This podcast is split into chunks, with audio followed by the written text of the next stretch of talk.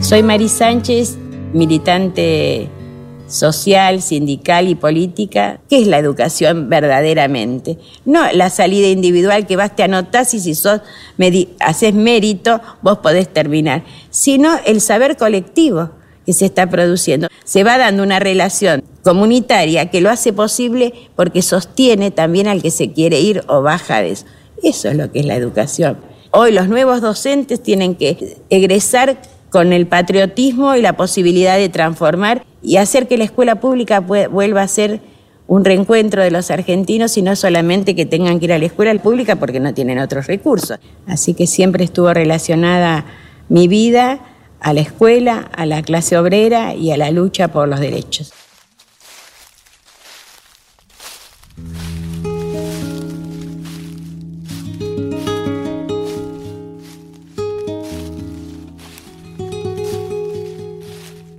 Ahí, donde nadie, cree, ver crecer más nada. Ahí donde el azote del viento es un sacerdote de malas nuevas. Ahí donde chorrean las ausencias y uno cree ver verdín. Ahí donde otro beso furtivo huye, huye, huye barrilete abajo. Ahí donde no importa el apellido del nuevo herido. Ahí Ahí donde ni el chat desachata la soledad. Ahí, ahí, ahí, ahí, ahí. Amapolas en las rutas.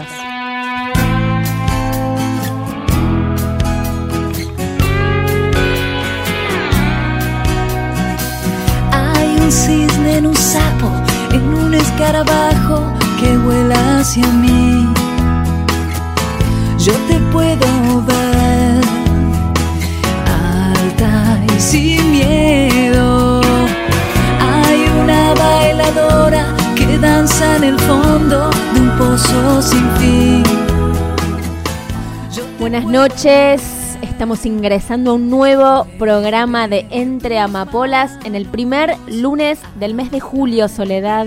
Llegó julio, por fin. Buenas noches, María Emilia, ¿cómo estás? Muy bien, muy bien. Hoy tenemos un programa mm, que, bueno, queríamos hacer un perfil así hace rato y no, no, no habíamos encontrado. llegó. llegó. Llegó a nuestros eh, pensamientos hace unos días y dijimos, ¿por qué no una mujer que represente al sindicalismo argentino? Epa, que no hay muchas. No, ahora vamos a ver. No hay tantas. Como escucharon en el audio inicial, ella es Mari Sánchez, María Vicenta Sánchez García. nació en España, pero desde muy chiquita eh, vino a la Argentina. Se, nacionalizó Argentina. Exactamente. Así que vamos a conocer un poco de su vida personal, pero sobre todo de su vida eh, dentro de los sindicatos relacionados a la educación. Exactamente. ¿Sí? Exactamente. Arma un sindicato que representa a docentes argentinos. Exactamente. Eh, o sea, es maestra, fue docente muchos años. O sea, primero fue docente, después ingresó al mundo del sindicalismo. Sí, digamos que sigue la carrera más o menos de todas las personas que llegan a ser dirigentes sindicales, representando, en el mejor de los casos, eh, bueno, a los trabajadores y trabajadoras que representan. En el caso tal vez de la educación no nos parece tan extraño, eh, y ya vamos a ver por qué, que sea una mujer quien represente eh, ese sindicato, ¿no? Exactamente. y bien también hay hombres. Sí, sí, sí. Además, es la primera mujer que integró la mesa de conducción de la Confederación General del Trabajo, la CGT. Gran dato.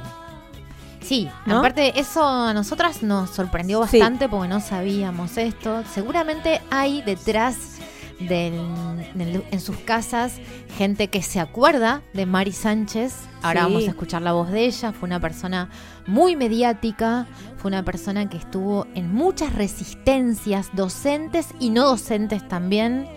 Eh, se murió joven, bastante joven, digamos. Y, pero también hay otros que no saben y no tienen idea quién es esta mujer. Por eso también dado el contexto que queríamos traer como em, para visibilizar a las mujeres en los sindicatos, elegimos a ella que era muy representativa de la década que empezó a, militar y a resistir, em, bueno, antes de la, de la última dictadura y en dictadura también. Exactamente. Bueno, si te parece, si les parece, vamos a ir a un primer tema musical y luego nos metemos de lleno en la mujer y el sindicalismo y específicamente en la vida de Mari Sánchez. Para empezar el programa de hoy, hemos elegido un tema que eh, es de Néstor Garnica, pero lo vamos a escuchar en la voz de la gran negra mm. Mercedes Sosa, que se llama Chacarera del Olvidao. Chacarera del Olvidao. Así que vamos a empezar con un gran tema de la mano de la negra Sosa.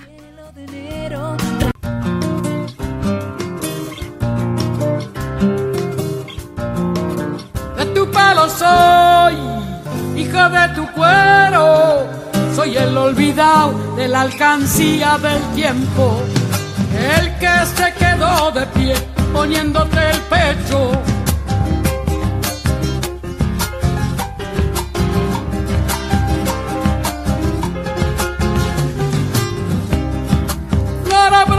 soy, silvestre de espuma.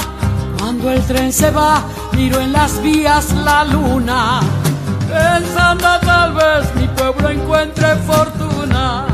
Ojalá duende, ojalá duende garnica.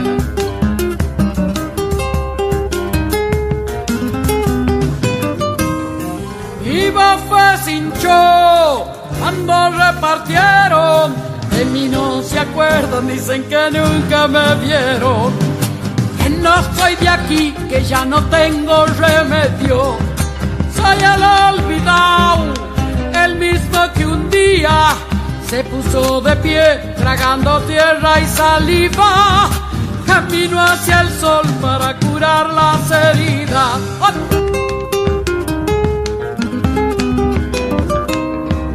Una herida soy buscando el salario, maestros de pie cuidando pichones blancos que madurarán iluminando este pago. Es cierto, los maestros queridos, para ello va esto. Soy el que quedó en medio de los ranchos, guacho del fiao, amate y guiso inventado rebelión fueron creciendo en mis manos.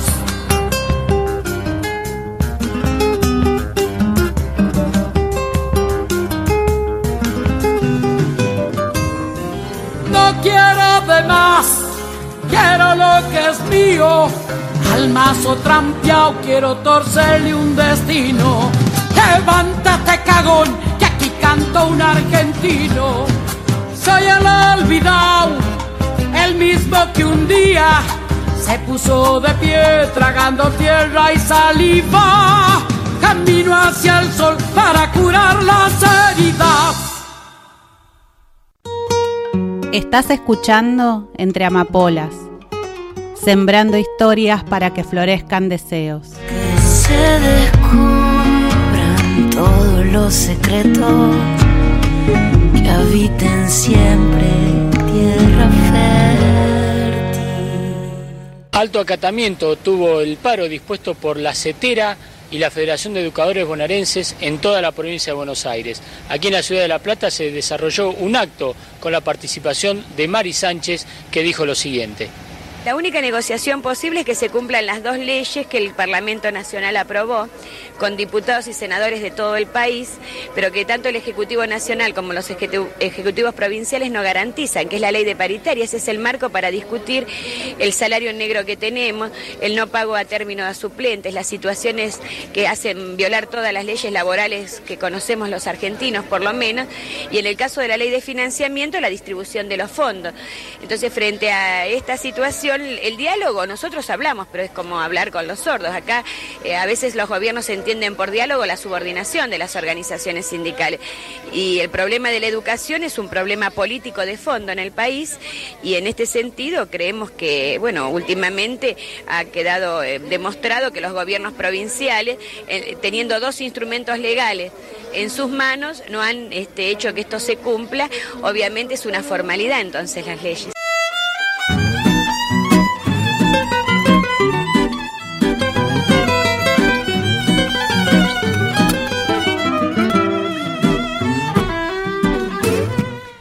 Continuamos en Entre Amapolas, en este primer bloque, donde vamos a, contarles un poco, bueno, el contexto de por qué estamos hablando hoy de Mari Sánchez eh, y cuál es el rol de las mujeres en el sindicalismo. Que no sé si hay tantas mujeres, la verdad es que si tengo que nombrar tres mujeres del mundo del sindicalismo y me cuesta. Te cuesta, ¿no? Y sí, es difícil.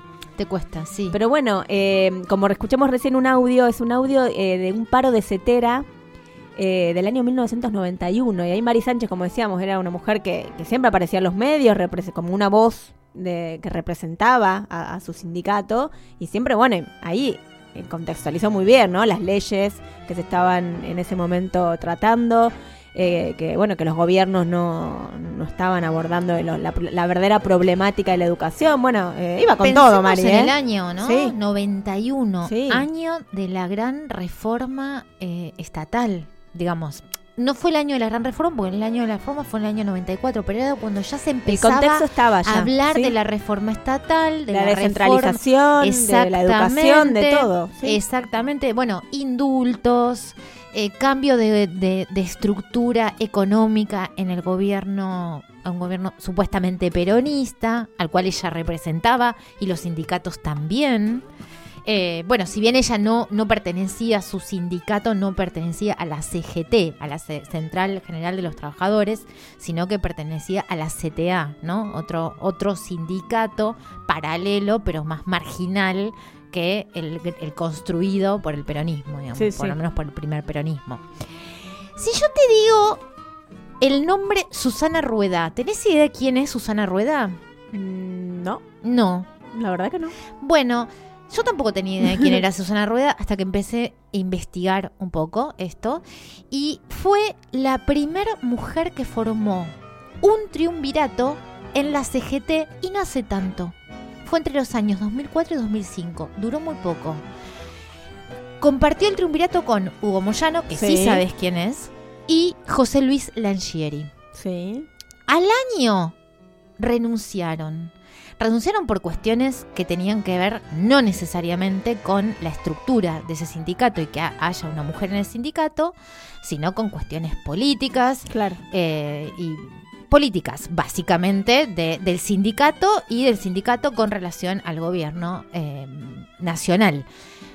¿Pero a quién le echaron la culpa? O sea, ¿cómo quedó en el sentido común de las personas y en los medios de comunicación que debido a quién habían tenido la culpa, a Susana Rueda. Claro, la culpable de todo. la que habría roto era Susana Rueda. Entonces eso es increíble, ¿no? no Porque como quedó como así. la Susana, la, la Yoko Ono de la CGT. Claro. ¿Entendés? Ay, me muero. La Yoko Ono de la CGT. Perdón, Susana. Bueno, Susana se tuvo, Susana Rueda, que era el nombre del marido, o sea, el apellido del marido, se volvió a Santa Fe, a su mm, sindicato de base y a, la, y a la militancia en su provincia. En el año 2010 se armó un foro latinoamericano de justicia y género que quiso abordar básicamente, que vino acá a la Argentina y que quiso abordar básicamente cómo estaban distribuidas, distribuidos los géneros en las cúpulas de los sindicatos. Y no dio muy bien. no dio muy bien, te No dio muy bien. Sí. Pero 10 años después, o sea, en el año 2020, se hizo una reactualización de esa misma de ese mismo equipo que hizo la encuesta. Y ese informe muestra que la presencia de las mujeres en el sector sindical aumentó en la última década. Entonces vos decís, bueno, bien, porque aumentó. Pero, ¿cuál es la trampa? No los puestos de jerarquía. Claro, te iba a decir eso. ¿En qué puestos aumentó? Porque yo no vi en la mesa en la mesa donde están lo- los gordos de la CGT no vi mujeres. No. La verdad. Y en la CTA, Tampoco. digamos que tampoco, ¿no? Que es como el gremio más progresista, Sí. ¿no? Al lado de la CGT. La participación en los cargos de, jerar- de jerarquía es del 2 del 3,2%. Ah, nada. Casi dos puntos menos que en el 2010, o sea, retrocedimos bastante. Pero hay más mujeres en puestos menores. Bien. Entonces, ¿qué quiere decir? En puestos de algunas secretarías, de tesoreras y todas asociadas a la femini- feminización. O sea, en la Secretaría de Género, en la Claro. Secretaría de, no sé, Maternidad y Lactancia, en la Secretaría de no sé qué, ¿entendés? Todo asociado a lo, diríamos, a lo esperado de ese género Sí, sí, sí. pero perfecto. ninguna sentándose a em, poner agenda política de los gremios, que es lo que cambia la cosa. Claro, sí, sí, sí. lo No digo que no, no digo que en, en esas secretarías que están por debajo no sea importante que haya mujeres porque son las que representan en última la problemática de las mujeres que viven al interior de la casa. Claro. Pero como trabajadores, En, en pero los ámbitos de negociación no, no hay están. ninguna. No, No. están, tal n- cual. no están, no están lamentablemente en ese sentido, por lo menos hasta ahora. Em, siendo también los sindicatos de mayor concentración de mujeres, vamos a ver que en la Argentina, una vez más, en el censo que se hizo, último censo, la mayoría de las personas que viven en Argentina son mujeres. O sea, hay más mujeres que varones. Sí. También la mayoría de las mujeres, el de, de los trabajadores activos, son mujeres. Pero tampoco representan los mejores trabajos, sino que están en los peores trabajos. Las mujeres Claro. están en los peores trabajos, en los más explotados, en los, mej- en los menos remunerados. Por supuesto que puede haber alguien que diga, no, mira, yo conozco, ¿viste? Porque siempre está Sí, esta sí, cosa de, No, pero No, no, bueno, pero en yo- general no sucede. Exactamente, no sucede, no sucede. No son las gerentas de un banco, no son las que están en las cuestiones de decisión. En las empresas tampoco. En las No. empresas tampoco. En, lo- en el Estado, en ese sentido, es como más equitativo, digamos. Pero tampoco pueden llegar a acceder a tanto porque históricamente tienen el rol que ya sabemos que tiene que ver con que, eh, bueno, nada, hay un momento en la vida que es la maternidad, entonces no acceden a otros cargos porque están impedidas por eso. Pero específicamente en, la, en lo gremial, lo interesante que esto viene dándose es la mayoría de las mujeres, de los gremios, por ejemplo, salud o educación, que se componen en la mayoría de los casos por mujeres, Sí. tampoco representan las jerarquías gremiales. No son ellas las que dirigen el gremio. No, no, no, pasa eso. Entonces, ni siquiera en lo que están mayormente representados. Hay un... Dice, hay, hay- hay varios estudios que, que- que- que- que después podemos ir nombrando. Dice, las mujeres representan más del 40% de las trabajadoras totales. Sin embargo, la CGT tiene solo dos mujeres en 37 secretarías. Recordemos que la CGT es la mayor cantidad, la, la- la central de trabajadores de la Argentina. Sí, sí. Por lo menos los gremios más fuertes están en la sí, sí, CGT. están ahí. Em, ¿Dos de dos, 37? dos de 37 secretarías. Sandra Mayorano de la Asociación de Médicos de la Secretaría de Salud y Noemí Ruiz de la Asociación de Modelos Argentinas. Bueno, sí. Bien. Este, bien. Eh, las mujeres son también el grueso de los trabajadores más pobres, como dijimos allí, de allí que su incorporación a la actividad sindical sea tan necesaria como la introducción de la perspectiva de género en la disputa de los trabajadores. Hay un libro que vamos a recomendar que se llama Marea Sindical, que lo escribió Tali, la periodista y escritora Tali Goldman, que lo, editó la, la editorial Octubres, y que Aborda esta temática, ¿no? aborda Sí, esta sí, temática. muy interesante. Es muy interesante porque habla desde la perspectiva, digamos, habla de la historia de las mujeres y el sindicalismo de la Argentina y toma a varias representantes. Recordemos que actualmente está Vanessa Siley, que es una persona, una piba muy joven que salió de, de derecho de la UBA y que ahora está representando, está, está en, por lo menos en las negociaciones de la CGT.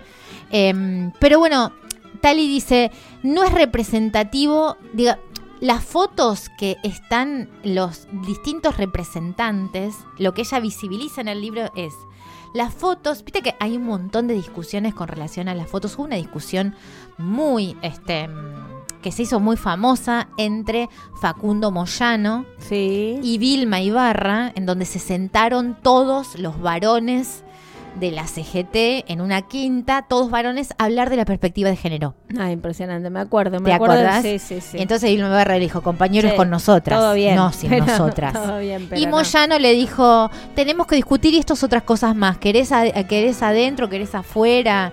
¿Viste? O sea, una cosa muy, muy, muy machista, muy como, bueno, este... Mm, entonces, Tali, Tali habla de esas fotos en un momento del libro y dice, ni siquiera es representativo de los trabajadores y las trabajadoras argentinas pensar en hombres mayores de 60 años sentados ahí.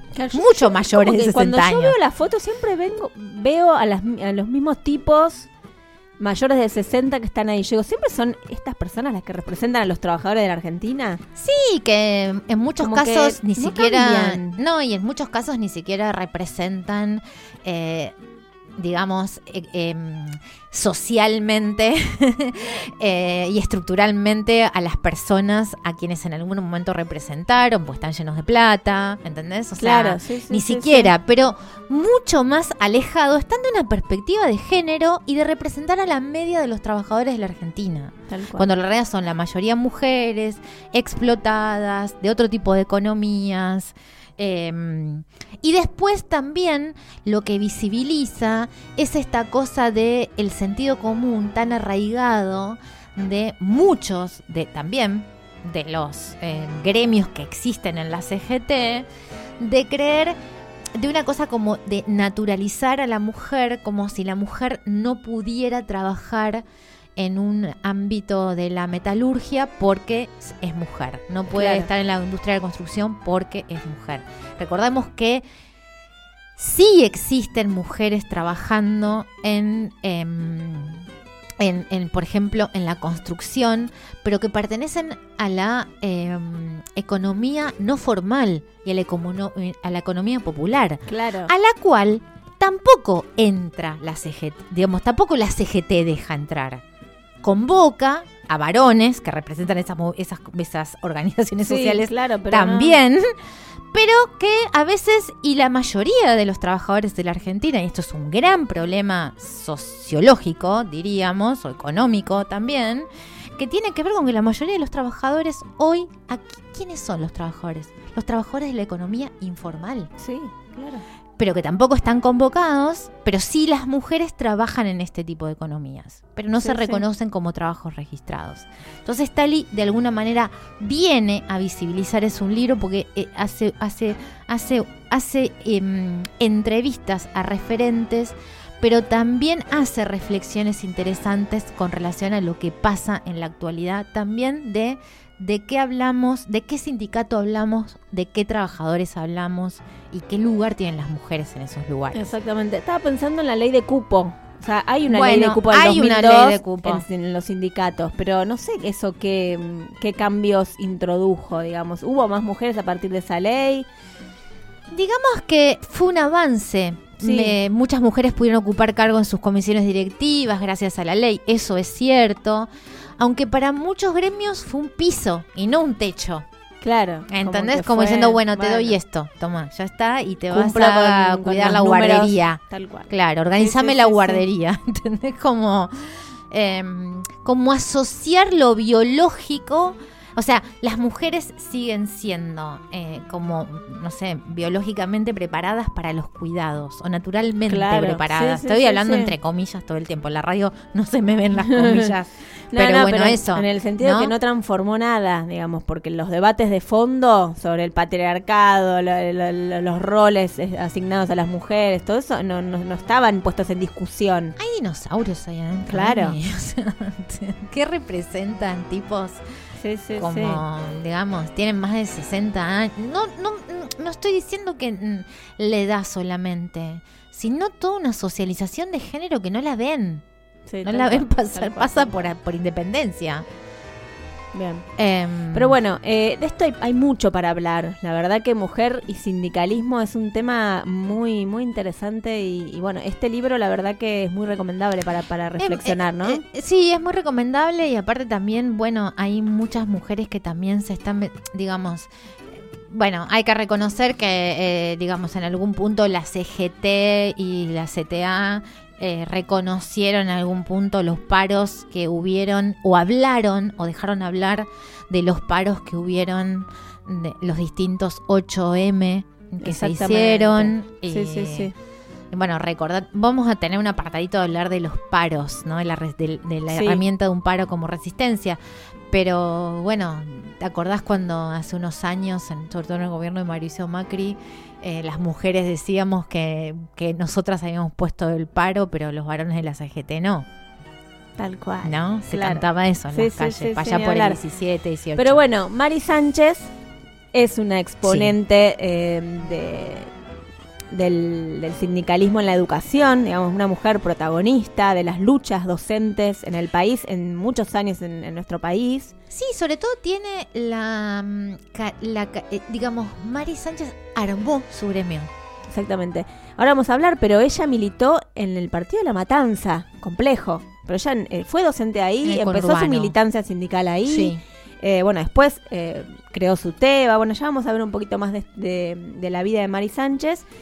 Vamos a hacer un tema musical. Dale. Y después de la tanda volvemos ya con la bio. Vamos a hacer un retrato de, algunos datos de su infancia primero y después más de su militancia sindical. Nos vamos a ir con un tema de Mauro Tesuri que se llama Luche Docente Luche.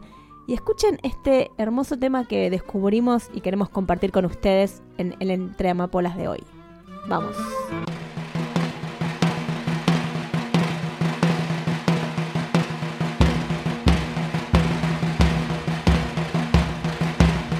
¿Cómo te explico que luchando estoy enseñando? Cuando enseño voy transformando este mundo en el que vivís. ¿Cómo te cuento que mi vocación no se agacha a tu linda meritocracia que divide para reinar? No somos la grasa que te sobra, somos la clase obrera esa que te hace pensar. Y si mi pelea te molesta, es porque te evidencia donde querés recortar.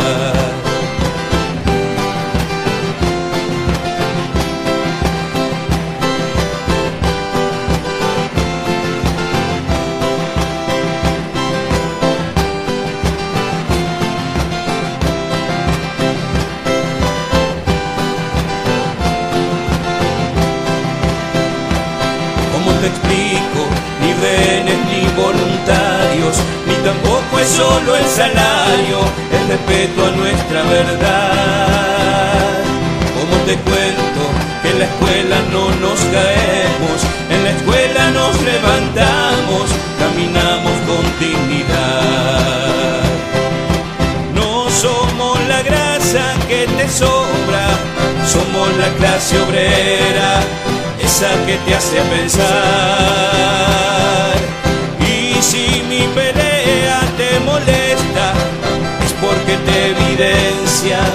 donde querés recortar. No somos la grasa que te sobra, somos la clase obrera, esa que te hace pensar. Y si mi pelea te molesta, es porque te evidencia donde querés recortar. Somos la grasa que te sobra, somos la clase obrera, esa que te hace pensar. Y si mi pelea te molesta, es porque te evidencia donde querés recortar.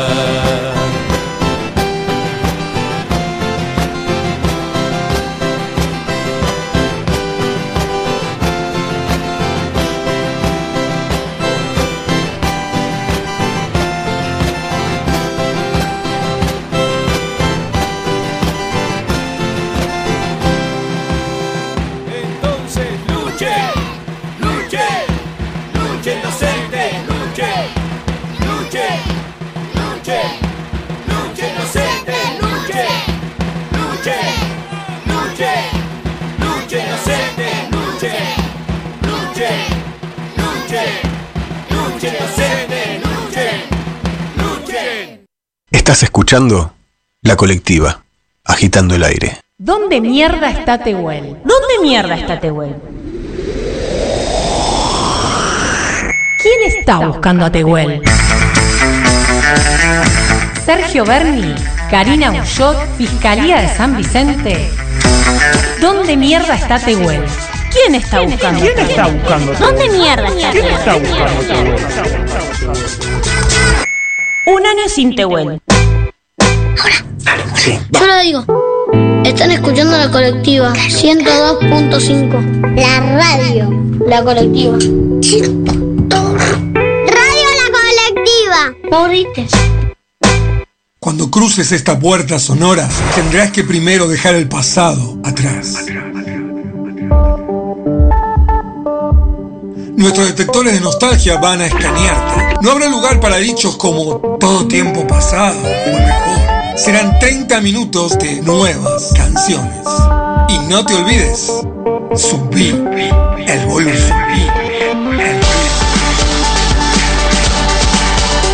Subí el volumen. Espacio de música nueva. Lunes, miércoles y viernes, 13 horas. Por Radio Colectiva.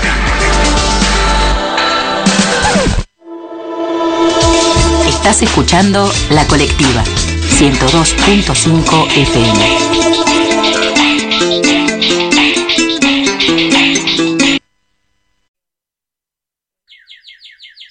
Allí donde nada parece crecer, nace una amapola. Y otra, Y otra, y otra. y otra.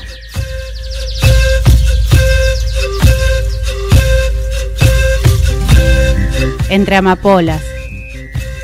Nos multiplicamos. Nos queremos libres. Nos queremos libres.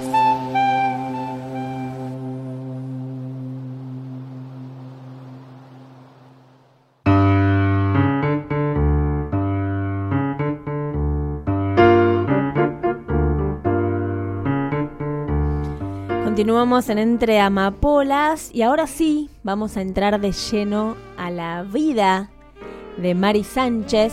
Como dijimos al principio del programa, su nombre completo es María Vicente Sánchez García. Ella nació en España, pero su padre era Con- argentino. Conté esa anécdota. No la vamos a escuchar en la voz de Ah, ella. Bueno. Pero lo que quiero aclarar es que su padre es argentino, su madre española, su padre viaja a España. Ahora vamos a ver Ah, no por qué y en qué año. y vuelven a la Argentina cuando Mari tenía dos años. O sea que nace allá, en, en el año 1943. Vamos a escuchar el primer audio en la voz de Mari Sánchez. Les vamos a, a contar de dónde sacamos la entrevista, que es muy, muy Linda. muy rica porque cuenta mucho sobre su vida. Y nos va a contar dónde nació y qué hizo, por qué su padre fue a España. Vamos a escuchar el primer audio de Mari Sánchez.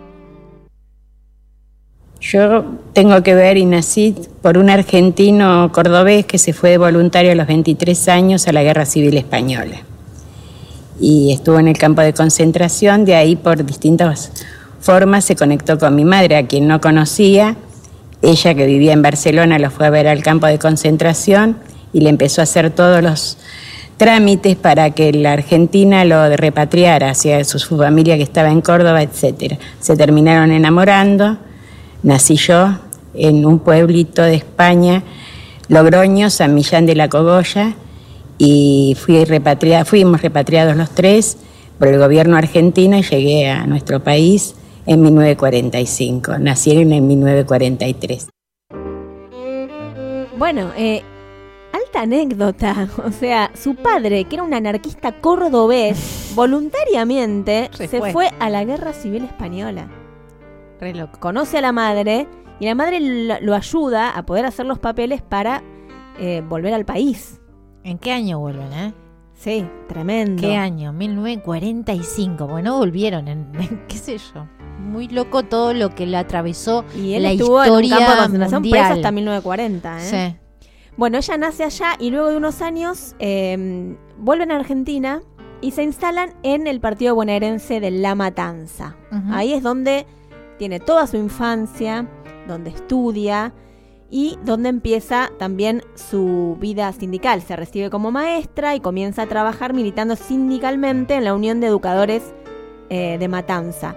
Vamos a escuchar otro audio de Mari Sánchez donde cuenta un poco en relación a su infancia en la Matanza.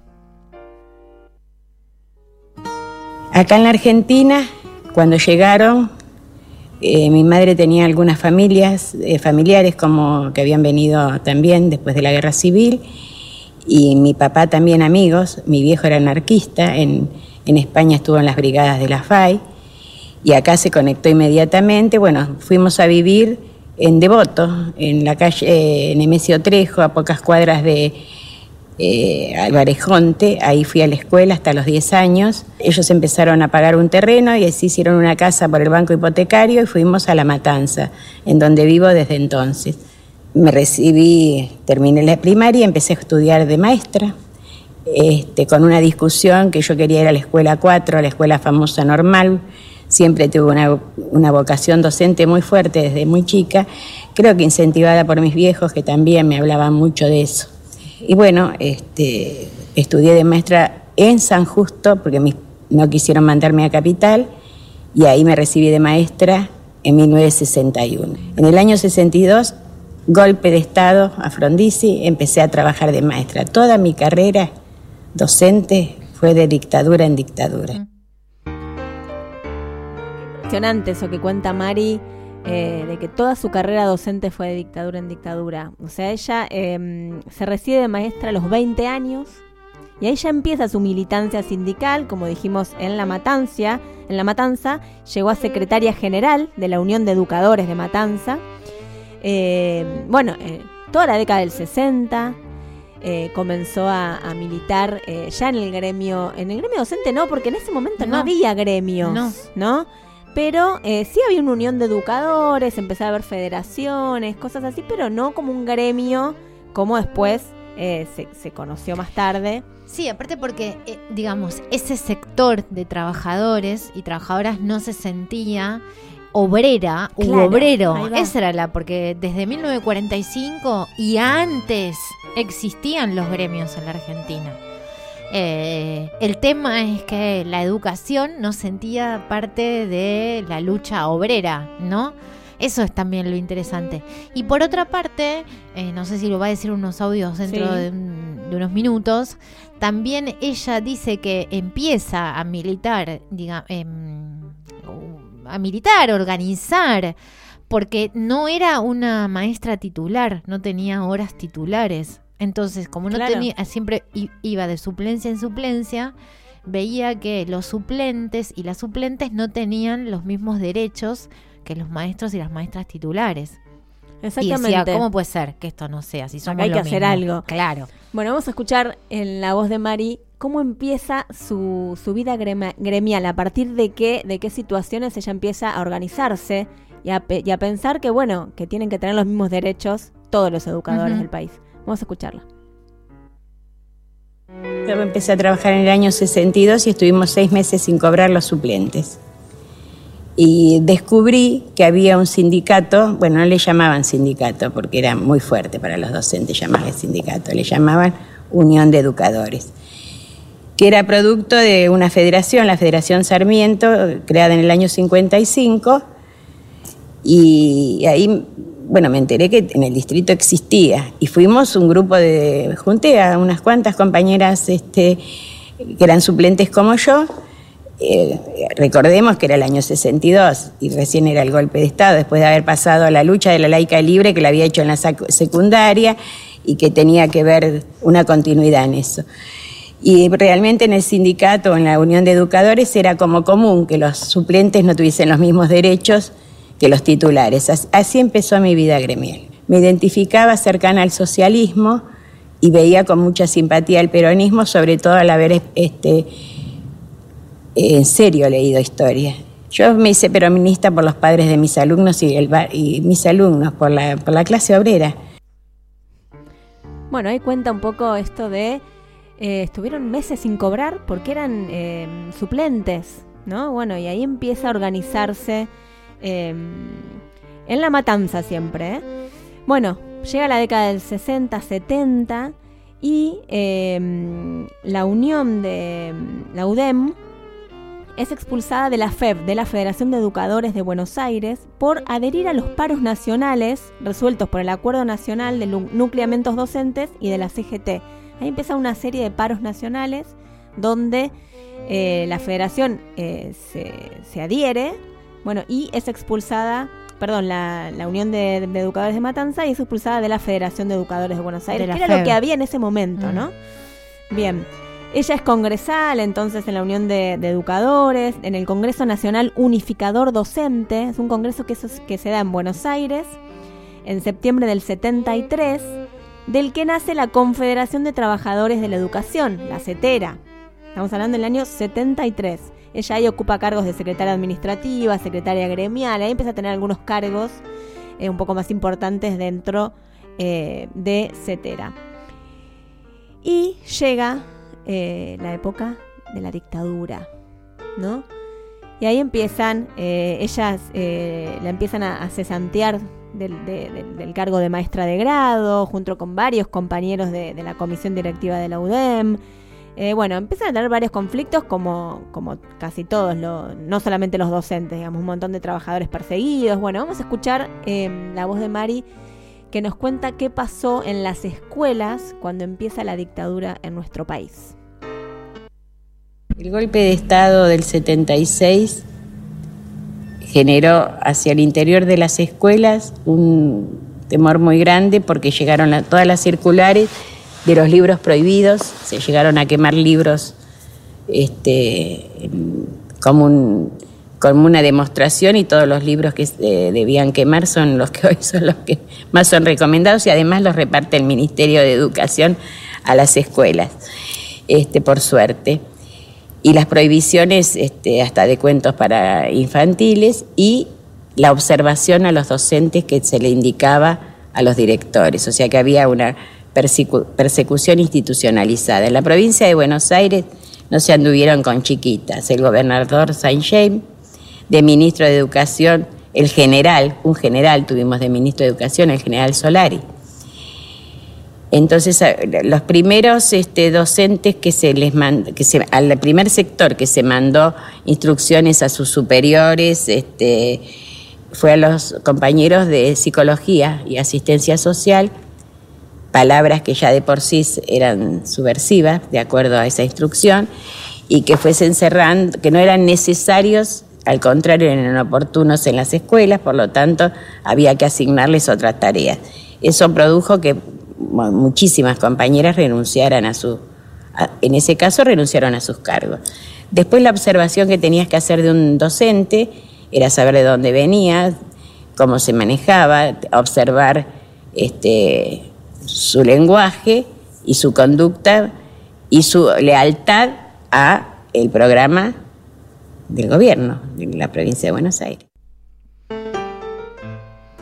Bueno, eh, la época de la dictadura en las escuelas, como contaba María ahí, eh, había persecución, había control de quiénes eran los docentes, qué hacían, qué decían, pero lo que sí eh, cuenta también en esta entrevista Mari, que no la volvamos a escuchar de la voz de ella, que sí había mucha resistencia de los docentes igualmente dentro de las escuelas, ¿no? Eso, contalo. Cambiando nombres, nombres de libros, nombres de, personajes, o, de, o de protagonistas de los libros quizás no hablaban de San Martín, pero hablaban de no sé, le ponían otros nombres. Sí, me acuerdo cuando contaba que le habían puesto otro nombre a, al Che Guevara, Ernesto de no sé qué. No, San Martín seguramente sí decían San Martín, pero el Che Guevara, había un par de nombres em, que estaban prohibidos, o sea, que los libros directamente los habían sacado de las escuelas.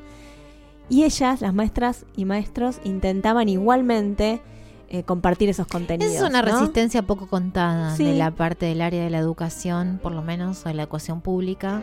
Sí. Y también cuenta, eh, la digamos, cómo muchas em, escuelas em, privadas refugiaron a muchos docentes que fueron echados y que había mucha había algunas escuelas privadas que, albergaban a esos docentes que estaban perseguidos por la dictadura.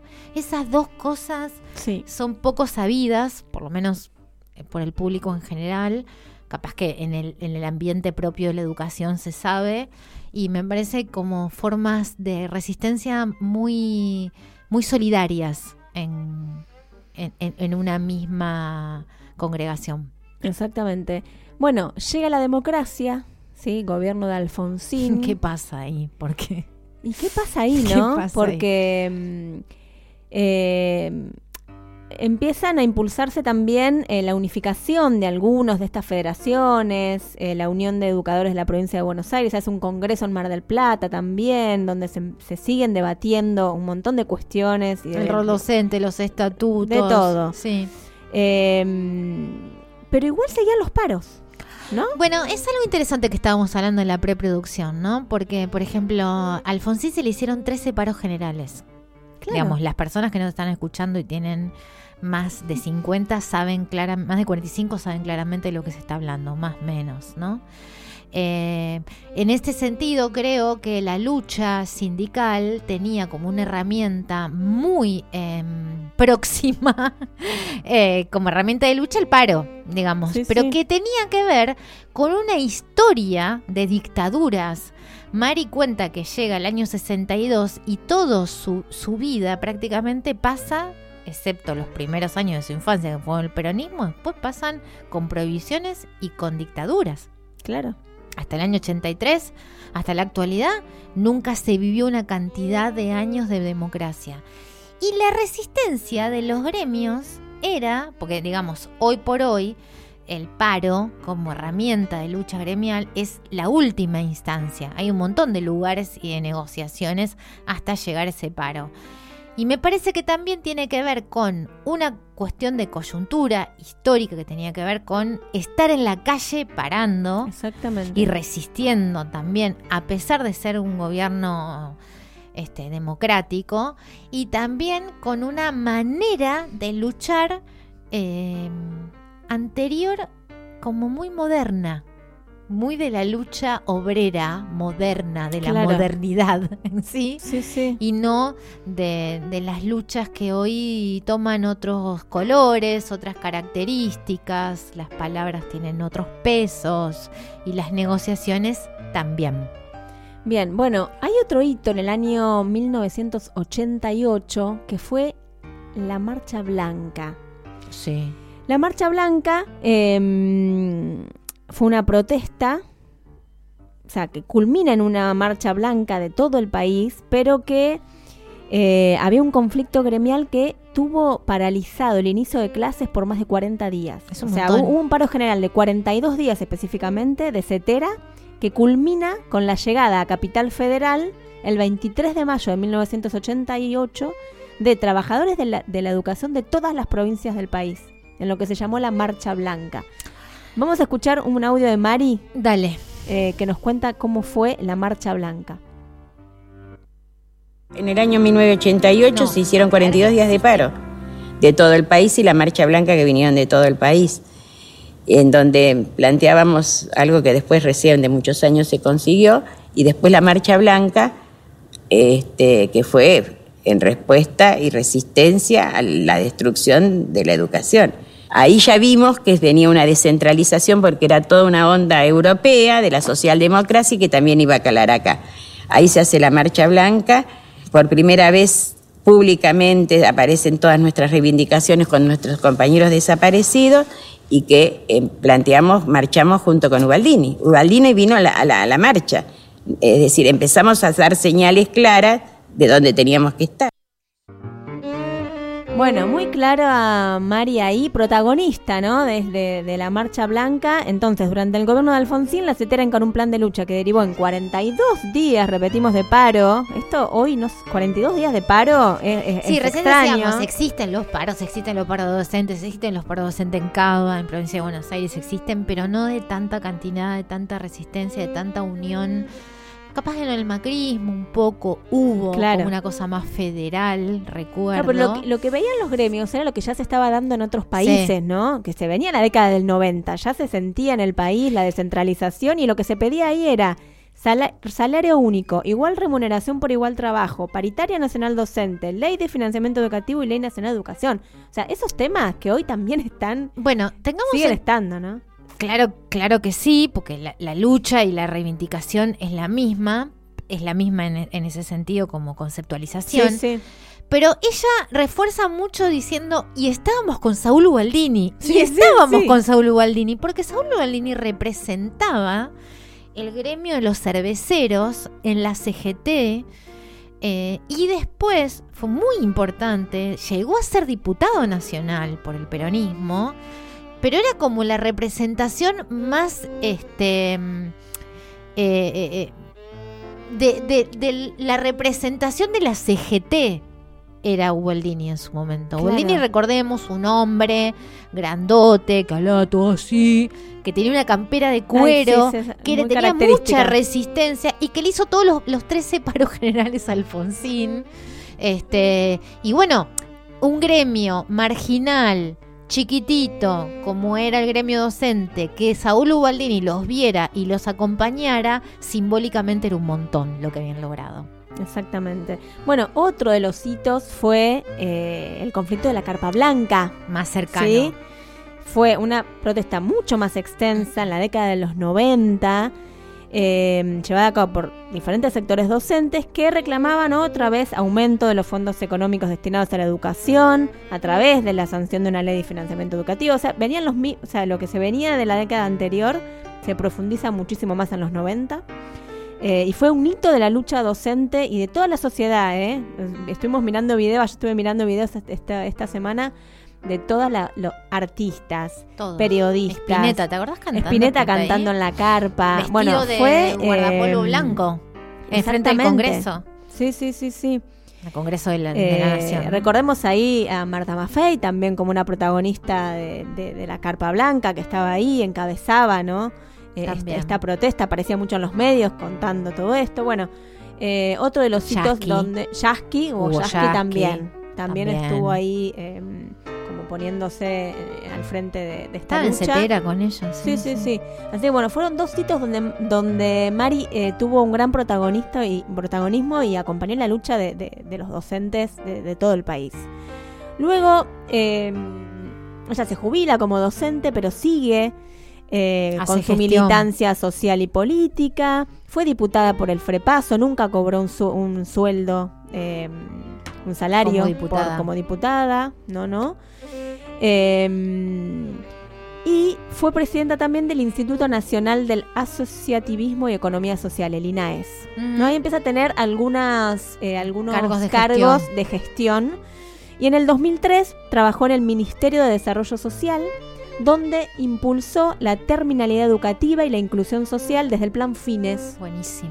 Fue ella también, em, estuvo ahí eh, en el plan Fines, que lo que hizo el plan Fines es permitir a miles de jóvenes realizar estudios primarios y secundarios. Eh, la verdad que es un plan que sigue estando. Pero en la terminalidad de esta, de, digamos, de la primaria y la secundaria, en los barrios. Claro. En Sí, lugares sí, sí, que no eran escuelas como las escuelas eh, naturales, digamos, o las escuelas clásicas, Claro. sino que la podían terminar en centros barriales, en centros de jubilados, más cercanos a su comunidad y a su barrio, y así no sentían la vergüenza de terminar la escuela. Exactamente. Ella, bueno, lo último que, mm, que estuvo coordinando fue el programa Argentina Trabaja, Enseña y Aprende, de- destinado justamente a la alfabetización y al acompañamiento de la terminalidad educativa de trabajadores y trabajadores de cooperativas. O sea, siempre estuvo eh, metida en ese tipo de cargos eh, del Ministerio de Desarrollo Social. La verdad que Mari tiene una trayectoria eh, muy importante en lo que es la lucha docente, en los cargos que, que obtuvo en diferentes ministerios. Y bueno, queríamos traerla hoy para compartir su vida porque la verdad que nos, Y nos en parec- es- no conocíamos tanto No, detalle. No, no. Y queríamos tener una mujer sindicalista. Y en esta vida tan, por lo menos lo que se ve pública, tan coherente, ¿no? Exactamente. Todo el tiempo.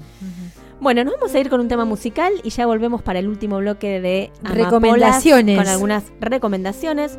Y nos vamos a ir con un tema de León Gieco. Qué No- lindo, no, lo- no, León. lo, no lo trajimos en, esta, en este año en Entre Amapolas.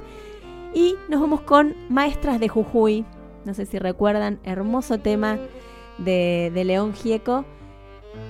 Creo que es del Mensajes del Alma, el CD, pero no lo tengo anotado, pero estoy casi seguro. No lo sé. Eh, Maestras de Jujuy, de León Gieco.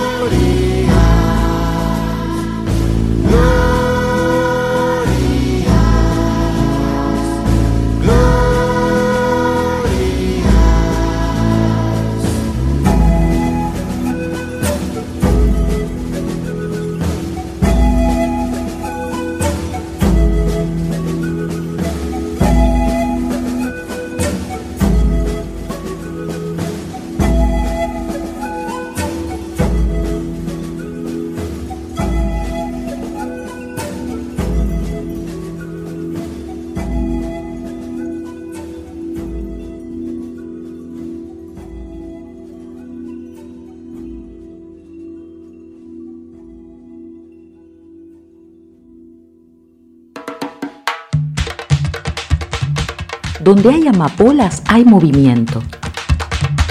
Solo crecen en suelos revueltos. Donde hay mujeres. Donde hay mujeres. Hay resistencia. Hay resistencia.